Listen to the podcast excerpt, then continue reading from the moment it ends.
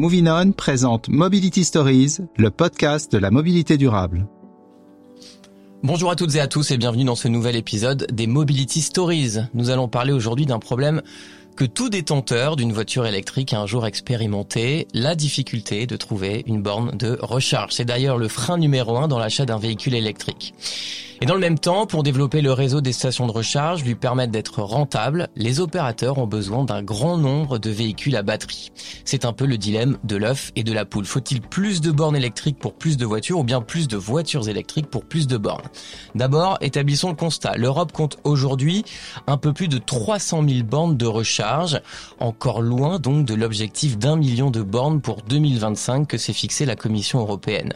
Les pays du nord de l'Europe sont tous très bien dotés, Suède, Norvège, Danemark. Les Pays-Bas restent les champions avec près de 80 000 bornes de recharge, loin devant la France et ses 60 000 stations réparties sur un territoire pourtant dix fois plus grand. Il y a donc aujourd'hui une station pour 13 véhicules électriques ou hybrides rechargeables dans l'Hexagone. Et c'est ici que ça coince, car sans un maillage accessible, fiable et à haute puissance, les automobilistes pourraient tenter de garder leur véhicule thermique. Alors, les gouvernements font-ils assez pour développer le réseau de bornes? Quelle doit être la place des groupes privés? L'innovation peut-elle résoudre une partie du problème? Et puis dans ce marché émergent, quels modèles économiques se mettent en place?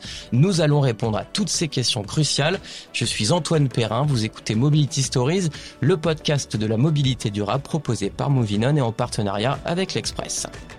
Et pour en parler, j'accueille Louis Dupasquier. Bonjour. Bonjour. Vous êtes chargé des sujets de décarbonation chez Vinci Autoroute. Sylvain Laval aussi, bonjour. Bonjour. Vous êtes vice-président euh, d'hiver gauche de la métropole de Grenoble, président du syndicat de mobilité de l'air grenobloise, et puis c'est à vous qu'on a confié la présidence de la task force ministérielle pour le déploiement des bornes de recharge en France, une sacrée responsabilité.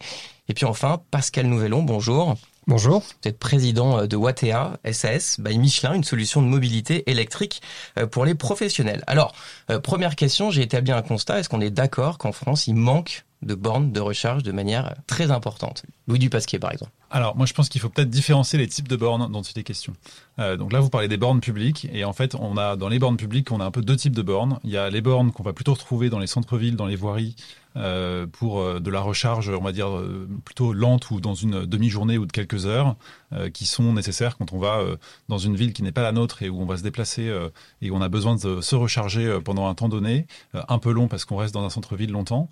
et puis il y a les bornes qu'on va trouver plutôt sur les grands axes, qui sont des bornes très rapides, qui nécessitent une pause, on va dire, de 20 à 30 minutes. C'est en général ce qui se passe sur les grands axes comme sur les autoroutes, et où là, c'est des, des bornes qui sont un peu différentes. Donc en fait, on peut pas uniquement parler du nombre de bornes, il faut aussi savoir de quel type de bornes on parle. Et ces deux-là sont assez différents, à, enfin, sont, sont importants de, distinguer. Pour autant, une fois qu'on a dit ça, effectivement. Ouais, on parle évidemment des bornes publiques. Voilà.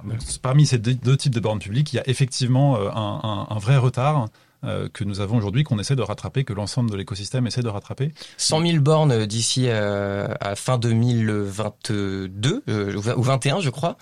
C'était l'objectif gouvernemental. On en est bien loin. On est à 60 000 aujourd'hui en 2022. Ça fait beaucoup quand même. Alors effectivement, c'est un objectif qui n'est pas atteint. pour autant, je pense que ce qui est important, c'est aussi que c'est des bornes qui mettent un peu pas mal de temps à se déployer. Alors notamment celles que nous connaissons particulièrement bien chez Vinci Autoroute.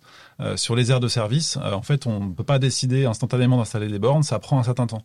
Pour une raison assez simple, c'est que les, bornes sur euh, aire de service, ce sont des bornes à très haute puissance euh, et elles nécessitent de raccorder les, les, ces, ces stations-service euh, au réseau électrique à des puissances assez importantes. Pour vous donner un ordre de grandeur, euh, une station comme on les installe aujourd'hui sur les aires de service qui aura 6 ou 8 bornes, c'est l'équivalent de l'alimentation électrique d'un gros hameau ou d'un petit village. Mmh. On avait fait un calcul un peu simple comme ça, c'est à peu près 2000 micro-ondes qui fonctionnent en même temps simultanément. Donc c'est pas du tout la même chose que juste avoir un, un câble pour alimenter la lumière et la climatisation de la station-service. C'est vraiment un nouveau raccordement et c'est très long. Ça prend, avec toutes les procédures, les travaux, etc., on a à peu près euh, entre un an et deux ans entre le moment où on décide d'installer des bornes sur une aire de service et le moment où on les met en service. Sylvain Laval, euh, je, me tourne vers vous. Vous présidez, euh, comme je le disais, la task force ministérielle pour le déploiement des bornes de recharge en France. Qu'est-ce qui se passe, Monsieur Laval? Pourquoi n'arrive-t-on pas à atteindre cet objectif des 100 000 à la fin de l'année dernière? Bah, ça a été expliqué, la dynamique, elle est là, elle est lancée. Après, la question, effectivement, c'est le rythme, c'est la vitesse. D'abord, je rappelle que nous sommes dans une phase d'une très grande transition euh, technologique. L'arrivée du véhicule électrique en masse est une affaire récente qui a été décidée il y a peu de temps, donc ça monte en puissance régulièrement et évidemment on peut pas avoir du jour au lendemain des infrastructures qui soient prêtes pour tout le monde à grande échelle. Donc ça c'est la première raison, ça ne peut se faire que progressivement. Mais qu'est-ce qui coince bah, Ce qui coince, c'est qu'il y a plusieurs secteur dans lequel on a besoin d'installer des bornes avec des responsabilités différentes et tout le monde n'avance pas nécessairement euh, au même rythme. Effectivement, il y a la question des grandes itinérances, ça a été dit, il y a la question des espaces publics, il y a la question euh, euh, d'offres de services aussi offerts aux usagers, aux habitants. Et donc, chacun déploie ses, bornes, évidemment, dans son rythme de programmation et avec les contraintes techniques qui ont été aussi données. Ce à quoi vous ajoutez la conjoncture actuelle qui ne nous facilite pas les choses puisqu'on a aussi des problèmes d'approvisionnement sur les matériaux, et sur les, semi-conducteurs. Pour que la borne arrive, il faut en général plus d'une année après la commande. Donc si on résume, euh, aujourd'hui ça coince, euh, c'est parce qu'il y a des difficultés techniques, il y a des difficultés aussi en termes de, de pénurie, mais est-ce qu'il y, y, a des difficultés politiques aussi? Est-ce qu'on s'y est pas mis un peu tard dans ce déploiement de, de, de bornes de recharge? Louis Dupasquier. Euh, le gouvernement a décidé euh, il y a un peu plus d'un an qu'il fallait équiper toutes les aires de service dans stations de recharge à très haute puissance pour justement permettre cette itinérance. Donc c'est des déploiements qui avaient déjà commencé avant cette décision. Euh, pour autant, ça a permis d'accélérer euh, fortement ces déploiements. Et donc aujourd'hui, euh, l'ensemble des sociétés concessionnaires d'autoroutes, hein, pas seulement Vinci Autoroute, mais également les autres sociétés, sont en train de déployer massivement des stations de recharge, donc des typiquement 6 ou 8 points de charge à très haute puissance qui permettent de faire une, recharge en 20-30 minutes. donc ça, c'est des déploiements qui sont en cours sur toutes les aires de service. pour autant, le problème n'est pas du tout terminé chez nous. C'est-à-dire qu'aujourd'hui, les nombres de bornes de recharge qui sont présentes sur nos aires ou qui seront présentes sur nos aires demain, ils vont permettre de répondre à la demande des prochaines années. Donc en gros, il n'y aura pas trop de problèmes euh, l'été 2023, euh, on l'espère tous. Euh, la question, c'est très rapidement, vu la croissance des véhicules électriques, et comme le, la vente des véhicules électriques va beaucoup plus vite que l'installation des bornes, parce que c'est long, comme on l'a déjà dit, mmh. et eh ben, il va falloir très rapidement décider à installer une deuxième vague. On a besoin entre 20 et 60 bornes par aire de service en France en moyenne. Alors chez Vinci Autoroute, on a des aires où il y a beaucoup de points de trafic, donc c'est plutôt 60 bornes en moyenne, ce qu'on calcule en 2035. Ça veut dire qu'il va falloir multiplier par euh, euh, pratiquement 10 à certains endroits le nombre de bornes installées. Et donc ça, c'est c'est très important. C'est des investissements colossaux et il faut que l'État les décide le plus en amont possible. Et donc là, là-dessus, il y a urgence à. Euh, on on n'est pas en retard sur les autoroutes. On a rattrapé le retard sur les autoroutes, mais on risque de le redevenir de, se retrouver avec insuffisamment de bornes si l'État ne décide pas très vite d'un nouveau plan massif de déploiement de bornes en visant euh, les dix prochaines années. Pascal Nouvelon, je vois hocher la tête, vous, euh, président de, de WTSS by Michelin, euh, vous êtes auprès des professionnels pour leur proposer une solution de mobilité durable pour qu'ils puissent aller vers le véhicule électrique. Déjà, ces professionnels, qu'est-ce qu'ils disent? Est-ce qu'ils disent, oui, la, voiture électrique c'est bien, mais c'est quand même compliqué pour nous? Qu'est-ce qu'ils vous disent? Alors, donc nous effectivement on fournit une solution de mobilité pour les professionnels, qui comprend le véhicule, euh, l'énergie, donc les, bornes et la solution de recharge euh, en itinérance, et puis euh, des applications digitales qui permettent d'optimiser finalement l'utilisation du véhicule et d'optimiser la recharge. Alors, que nous disent les professionnels? Je pense qu'il y a une prise de conscience collective de la nécessité de changer. Euh, les, efforts euh, publics, euh, et notamment l'arrivée et le développement des zones à faible émission, sont bien dans le radar de l'ensemble des professionnels, et tout le monde s'y prépare. Donc je dirais que la mobilité électrique, elle ne fait pas de débat, c'est une donnée acquise et que l'ensemble des sociétés avec lesquelles nous discutons ont bien intégré la nécessité d'évoluer vers cette mobilité électrique. Alors, j'entendais le débat sur le nombre de bornes, euh, il est intéressant, mais euh, je pense que euh, c'est pas l'unique critère que l'on doit regarder. Vous avez parlé de l'œuf et la poule. D'un côté, il y a quand même un nombre de bornes en nombre assez conséquent, hein, puisque 50-60 000 bornes sur le parc public. Ce qui est intéressant, c'est que quand on parle aux exploitants de bornes, le nombre de connexions par jour est encore assez faible. Et donc, euh, on a euh, en réalité euh, un, vrai enjeu pour ces exploitants de bornes de rentabiliser une infrastructure avec finalement peu de véhicules qui vont se, qui vont se, qui vont se connecter.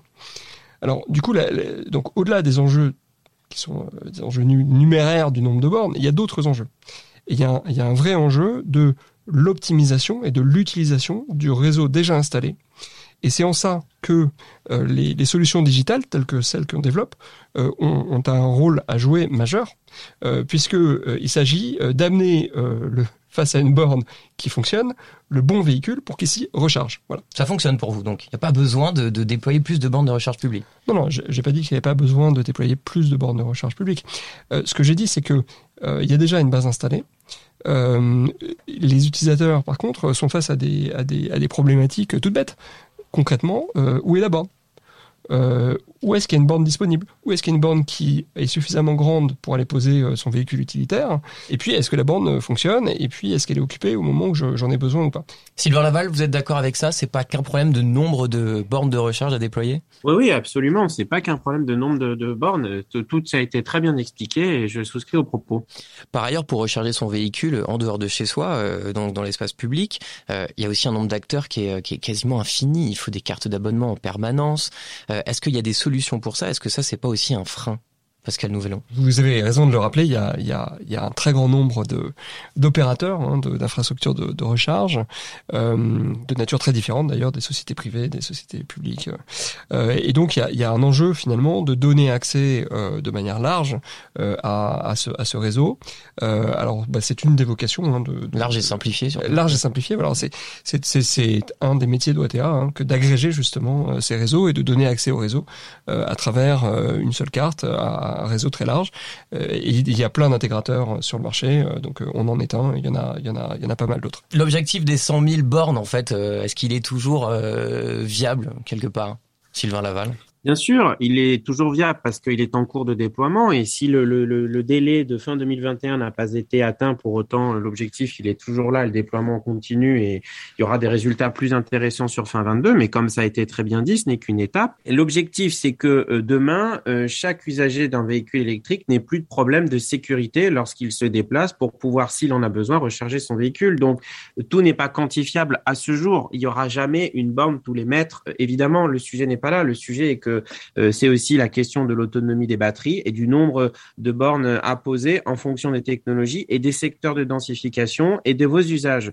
Euh, il y a des personnes qui auront très peu besoin de se recharger et qui pourront tout à fait euh, se contenter de le faire à domicile parce que leurs trajets quotidiens suffiront. Donc d'une personne à l'autre, les choses seront assez variables. J'ai le sentiment que la France, l'Hexagone, peut-être même l'Europe d'ailleurs, est toujours en quête d'un schéma directeur de, de, déploiement des bandes de recharge. Sylvain Laval, comment en fait on, essaie d'organiser tout ça. Donc vous, vous êtes euh, euh, collectivité territoriale. Est-ce que vous travaillez avec les acteurs privés sur ce sur ce dossier du, déploiement des bandes de recharge? Bien sûr. Déjà, on a un cadre euh, législatif, réglementaire, puisqu'effectivement les territoires doivent mettre en place, comme vous l'avez dit, des schémas directeurs de bandes de recharge pour véhicules électriques. Et donc ça, ce sont des choses qui sont en cours d'élaboration, à la fois dans les zones urbaines, mais aussi dans les zones moins denses. Concrètement, ça veut dire quoi, schéma directeur, pardon, dans les métropoles? Ben, c'est un espèce de grand plan qui euh, identifie où sont les besoins à l'échelle d'un territoire et qui dit dans tel secteur on aura besoin de tant de bornes, dans tel autre de tant de bornes, parce qu'on sait que là euh, il y a un parking, parce qu'à côté il y a une gare, parce qu'il y a des commerces, parce qu'il y a des services publics, etc. Donc on fait une espèce de plan de programmation du nombre de bornes à construire sur différents secteurs, hein, évidemment en donnant en face un calendrier. Et ça c'est la loi qui le demande et donc nous y travaillons dans les collectivités, dans les différents départements de France et évidemment après la question de savoir euh, par quel mode de, mise en application vous passez. Donc, euh, vous pouvez décider euh, de faire les travaux en direct ou alors de le confier à des opérateurs privés, ce qui est très souvent le cas via des délégations de gestion, des choses de ce type-là. Donc, effectivement, il y a un lien partenarial assez fort entre l'ensemble des acteurs sur cette question. Est-ce qu'il faudrait un peu plus subventionner finalement ce secteur, notamment peut-être les acteurs privés, pour accélérer ce déploiement de, de réseaux de bornes de recharge? Sylvain Laval alors euh, aujourd'hui, il existe euh, des financements qui euh, ne sont pas négligeables. On faisait référence tout à l'heure au plan des 1000 bornes. Évidemment, l'État y contribue et il existe un dispositif qui s'appelle le programme Advenir qui permet donc de distribuer effectivement des subventions sur tout projet de construction de bornes, qu'elles soient publiques ou privées. Donc ce, ce, dispositif est également à disposition des acteurs privés. Ils l'utilisent et c'est une bonne chose. Et il vient récemment d'être réabondé par l'État. ça représente quand même plusieurs centaines de millions d'euros. Donc c'est quand même un chiffre conséquent. Après, euh, lorsque les crédits sont consommés, c'est à l'État évidemment euh, de le recharger et, de redéployer le dispositif. Est-ce qu'aujourd'hui, c'est le manque de bornes de recharge qui euh, pose problème pour développer et que des entreprises, des particuliers achètent des voitures électriques? Alors aujourd'hui, ou est-ce que c'est vraiment les constructeurs qui n'ont pas assez d'offres? Non, aujourd'hui, la contrainte, elle est beaucoup plus du côté euh, des constructeurs, c'est-à-dire des volumes disponibles, euh, que du côté de la capacité à recharger. C'est-à-dire que nous, aujourd'hui, on arrive à décarboner euh, les acteurs du dernier kilomètre avec les bornes existantes et avec un complément d'investissement euh, des bornes sur leur dépôt.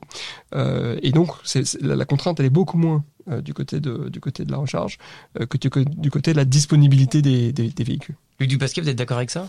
Alors, bah, moi, ce, on, a, on a forcément l'essentiel de nos clients sont des, sont des particuliers qui se déplacent pour diverses raisons, mais principalement des, déplacements en vacances. c'est quand même l'enjeu principal de nos infrastructures en matière de recharge, c'est ça, c'est d'accueillir les, les, les, centaines de milliers de personnes qui passent sur une autoroute lors des grands départs. Euh, de ce côté-là, il y a, y, a, y a, les deux sujets, je dirais. Moi, il y a effectivement un sujet d'infrastructure, euh, c'est-à-dire qu'il faut euh, ajouter sur autoroute des bornes à très haute puissance en nombre très conséquent. Il faut les planifier, il faut avoir une vision de long terme parce que c'est des investissements qui sont longs et coûteux. donc, il faut avoir une vision planifiée sur l'infrastructure de recharge. Mais il y a aussi un sujet véhicule, c'est-à-dire qu'aujourd'hui, l'essentiel des voitures, enfin, le véhicule électrique léger, il a démarré avec ce qu'on connaît tous, la Zoé, c'est-à-dire la petite citadine, qui euh, est effectivement extrêmement intéressante quand on fait du domicile-travail, quand on a une borne chez soi. Ça coûte trois fois moins cher que de faire un plein d'essence ou de diesel. Euh, ça a largement l'autonomie qu'il faut pour faire euh, même 50 km par jour ou 100 km par jour dans le cas de déplacement domicile-travail. Et ça, c'est déjà beaucoup moins cher à l'usage que d'acheter un véhicule thermique. Donc ça, c'est assez clair. Ensuite, il y a la deuxième vague de véhicules, on va dire ceux qui permettent d'aller faire de la longue distance. Et là, l'enjeu essentiel, c'est pas tant la taille de la batterie. Alors évidemment, il faut une batterie qui permettre de faire 200 km d'affilée sur autoroute. Euh, mais il faut surtout que la voiture elle puisse se recharger très vite. Et c'est là où il y a un enjeu énorme côté euh, constructeur, c'est qu'aujourd'hui il y a très peu de véhicules, ou alors ce sont des véhicules très haut de gamme, qui peuvent faire un plein en moins de 20, minutes, 20-30 minutes. Euh, il n'y en a pas énormément. Typiquement une Zoé, la puissance de sa recharge étant, étant maximale à 50 kW, vous allez mettre une heure à faire un plein d'une Zoé, même sur la borne la plus puissante que vous trouverez. Donc du coup, c'est pas une voiture qui est compatible avec des trajets longue distance, par exemple. Et donc il faut que côté constructeur, c'est en cours, hein, les constructeurs automobiles euh, français, européens, euh, tous sont en ligne pour essayer justement euh, de proposer des véhicules dans toutes les gammes, de tous les types, qui permettent aussi de faire de la longue distance. La clé du succès, on n'en a pas beaucoup parlé, mais c'est évidemment euh, la bande de recharge euh, à la maison. Euh, je crois, Sylvain Laval, que c'est vraiment ça que vous essayez de pousser au maximum pour que bah, tout le monde puisse recharger sa voiture chez soi. Ça fait partie effectivement des enjeux très importants, pour ne pas dire prioritaires, sur le déploiement des bornes, puisque là, nous avons beaucoup évoqué les bornes accessibles au public sur les déplacements, mais il faut rappeler que l'immense majorité de la recharge se fera au domicile, c'est-à-dire sur le temps d'immobilisation du véhicule la nuit euh, ou en journée, et ce sont d'ailleurs des temps de charge précieux. Quand demain vous développez le sujet évidemment à une échelle beaucoup plus grande, vous touchez la question du résidentiel collectif, c'est-à-dire des immeubles d'habitation. Et là, c'est évidemment une autre affaire puisque vous avez plusieurs configurations. Aujourd'hui, lorsque l'on construit du neuf, il y a des normes qui prévoient d'emblée euh, les pré-équipements. Ce n'est pas un sujet, mais l'immense majorité du parc d'habitat collectif est ancien et n'a pas prévu euh, ces installations-là. Donc, ça, ça, pose un certain nombre de questions. La législation a euh, évolué pour permettre de faciliter les choses, de débloquer ce qui pouvait coincer, mais il y a surtout un problème de prise de conscience et de culture à la fois des habitants de ces de ces immeubles, mais aussi bien sûr des syndics de copropriété. Et donc, nous avons une action envers euh, c'est le syndicat professionnel euh, des syndics et puis aussi euh, des bailleurs sociaux qui sont aussi des propriétaires importants d'immeubles collectifs. Et ce sera le mot de la fin. Merci à tous les trois. Merci euh, Louis Dubasquet en charge de la décarbonation chez Vinci Autoroute, Sylvain Laval qui est avec nous, vice-président euh, de la métropole de Grenoble euh, et qui à qui on a confié la présidence de la task force ministérielle pour le déploiement des bandes de recharge en France. Et puis merci Pascal Nouvelon, vous président de Wattea SS by Michelin. Vous écoutiez Mobility Stories, le podcast de la mobilité durable proposé par Movinon et en partenariat avec l'Express.